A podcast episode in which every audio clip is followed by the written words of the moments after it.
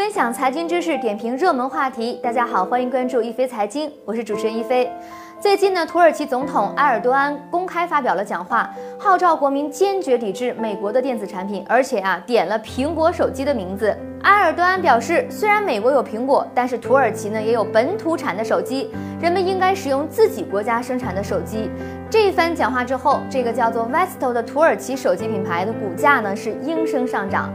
美国今年对土耳其的经济制裁呢是不断在加码，受此影响呢，土耳其里拉对美元今年已经暴跌了百分之四十。而特朗普觉得呢，美国此前对土耳其加征高关税的效果已经被里拉下跌给对冲掉了。最近呢，又宣布对该国追加两倍的钢铝关税，而这也是惹翻了埃尔多安的导火索。为了应对本国货币贬值，埃尔多安还号召国民把手里的美元换成里拉。不过这一点并不容易做到，因为按照现在里拉对美元还在贬值的趋势，从民众个人的角度来说呢，应该是千方百计的找渠道把里拉换成美元，才能让自己的家庭财富不缩水。不过呢，这也并非没有先例。当年亚洲的金融危机冲击到韩国的时候，韩国央行手里的外汇储备已经快见底了，连马上就要到期的一百亿美元的债务都还不上。这时候呢，韩国民众开始自发的给国家捐献黄金，因为黄金是国际通用的硬通货，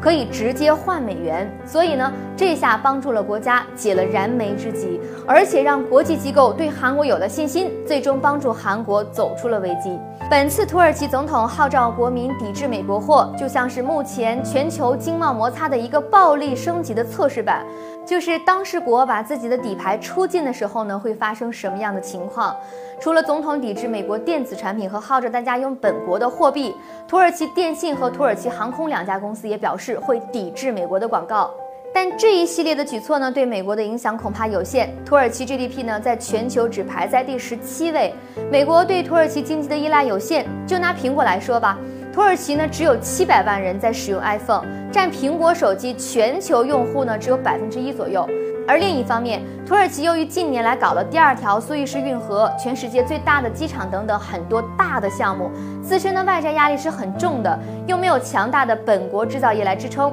本国货币下跌呢，更让经济形势雪上加霜，在这场和美国的对抗当中前景不妙。所以说，土耳其只能算是经济摩擦的测试版。如果有一个 iPhone 用户占全球的三分之一，拥有雄厚外汇储备、制造业相当强大的国家和美国互掐到这个程度，结局就很难说了。但是我们希望这样的正式版永远不要上线，因为经济强国之间的经贸摩擦没有最终胜利的一方，都是两败俱伤的结局。您对土耳其总统号召国民抵制美国货有哪些观点呢？欢迎在节目下方留言，和大家一起讨论。好的，本期的易飞财经就到这里了，感谢您的关注，下期节目我们再见。